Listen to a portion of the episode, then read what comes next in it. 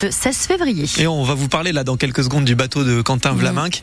Bon, la petite conséquence, c'est que le pont Chaban sera levé euh, parce qu'il va repartir ce bateau en fin de matinée. Exactement, 11h04, midi 27, voilà euh, le créneau horaire euh, durant lequel vous ne pourrez pas traverser, durant lequel vous ne pourrez pas traverser la Garonne aujourd'hui par euh, Bordeaux, le pont Chaban-Delmas, donc levé entre 11h et midi et demi tout à l'heure. La météo, ce sont des nuages nombreux ce matin au réveil, avec euh, de belles éclaircies annoncées par Météo France pour cet après-midi. Oui, c'est sa fin de journée avec des, des belles éclaircies, nous dit Météo France. Petit à petit dans la journée, les nuages vont se dissiper. Et donc, pour la soirée du week-end, des vacances scolaires même, eh ben, ça devrait être assez agréable. Du côté des températures, c'est déjà très doux ce matin. 12 degrés à la pointe du Médoc, à Libourne et dans le sud Gironde, 13 pour Bordeaux. Cet après-midi, 15 sur la métropole bordelaise, 14 à Arcachon. Et donc on commence par la belle histoire de la journée d'hier, ce bateau à voile que vous avez peut-être vu d'ailleurs naviguer sur la Garonne face au miroir d'eau. À la barre donc Quentin Vlaminck, le skipper installé dans le Médoc au Verdon, vainqueur de la Transat Jacques Vabre l'an dernier. Et il a baptisé son nouveau bateau, avec qui il fera en septembre la solitaire du Figaro. Son nouveau nom, les Étoiles Filantes. C'est une association d'aide aux enfants victimes de cancer. Et parce qu'il n'avait pas juste envie de porter le nom de l'association, mais aussi de s'y impliquer, eh bien, Quentin Vlaminck a embarqué hier des petits malades sur la Garonne et Jules Brelas les a suivis. Cette fois-ci, Quentin Vlaminck n'est pas seul pour hisser la grande voile de son monocoque. C'est un bateau sur lequel je vais naviguer toute l'année. Et aujourd'hui, avec nous, là, j'ai le début de mon équipage. Là. Je m'appelle Ophélia. Donc là, on commence les tests de sélection.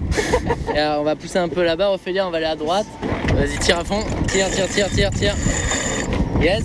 Là, Ophélia, t'es au top. hein. Ophélia, 7 ans, est atteinte d'un gliome infiltrant du tronc cérébral, une tumeur au cerveau incurable. Et là, on va virer de bord. Voilà. Ah, encore un peu. Super. La fillette en CE2 est très fière d'aider son capitaine. Il a déjà gagné une compétition de bateau. On est sur la mer et j'ai jamais été. Tu la vois, la mouette? Ouais, on voit le beau paysage. Alors, c'est pas de la grande navigation, mais en tout cas, ça permet de profiter du calme de Bordeaux.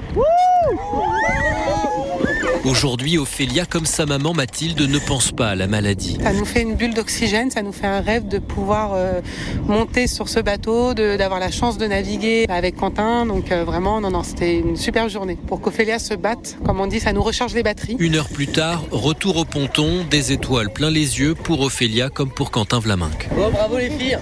On a gagné. Yes. Ah, les étoiles filantes, le nouveau bateau de Quentin Vlaminck, donc, qui euh, débutera donc sa saison le 9 mars, la Solo Concarneau, avant donc cette fameuse solitaire du Figaro qui est prévue pour le mois de septembre. Et ce sont donc la moitié des TGV de France qui restent au garage aujourd'hui. Oui, et c'est encore pire hein, pour le sud-ouest.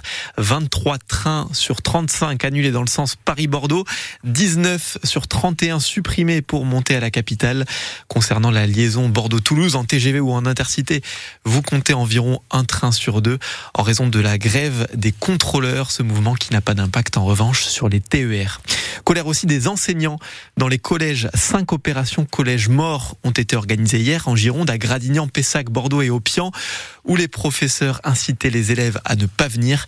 Et une petite centaine de professeurs et de parents d'élèves ont aussi manifesté hier midi devant le rectorat à Bordeaux. Une nouvelle agression au couteau d'un homme sur son ex-compagne, la deuxième en trois jours. Selon Sud-Ouest, ça s'est passé mercredi à Mérignac. C'est le fils du couple qui a appelé la police. L'homme de 52 ans a été interpellé. Lundi déjà à Bordeaux, dans le quartier Codéran, un homme avait tenté de tuer son ex à coups de couteau. Il est toujours en fuite. Plus de 1000 personnes sans abri à Bordeaux. La faute surtout à l'État, selon Pierre Hermic. Oui, le maire de Bordeaux attaque l'État en justice avec ses collègues maires de Lyon, Strasbourg, Rennes et Grenoble. Il va déposer un recours auprès du tribunal administratif contre l'inaction de l'État sur l'hébergement des sans-abri. À Bordeaux, le nombre de personnes sans abri a augmenté de 36% en un an.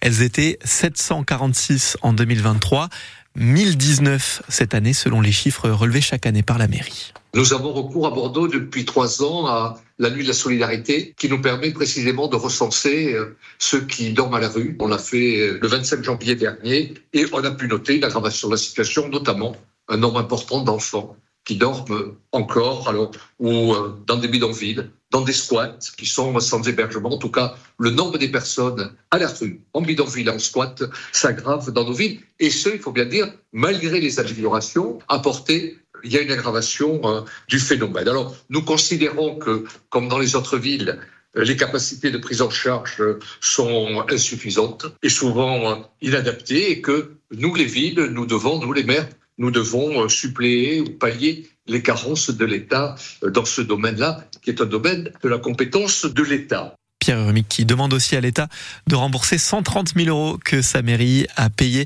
pour des nuits d'hôtel pour les sans-abri et pour ouvrir la salle municipale Gouffran au Chartron.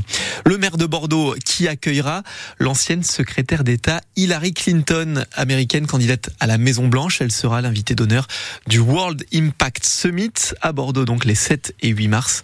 Le salon sur la transition écologique des entreprises l'a confirmé hier. Et puis 19 ans à peine et voilà déjà Marco Gazzo Zotti en équipe de France. Le troisième ligne de l'Union Bordeaux-Bègle a été sélectionné hier par Fabien Galtier pour préparer le match du tournoi des Six Nations contre l'Italie le week-end prochain. Ça fait sept joueurs de l'UBB sélectionnés. Nous sommes le club qui en compte le plus dans la liste des 34 à égalité avec le Stade toulousain.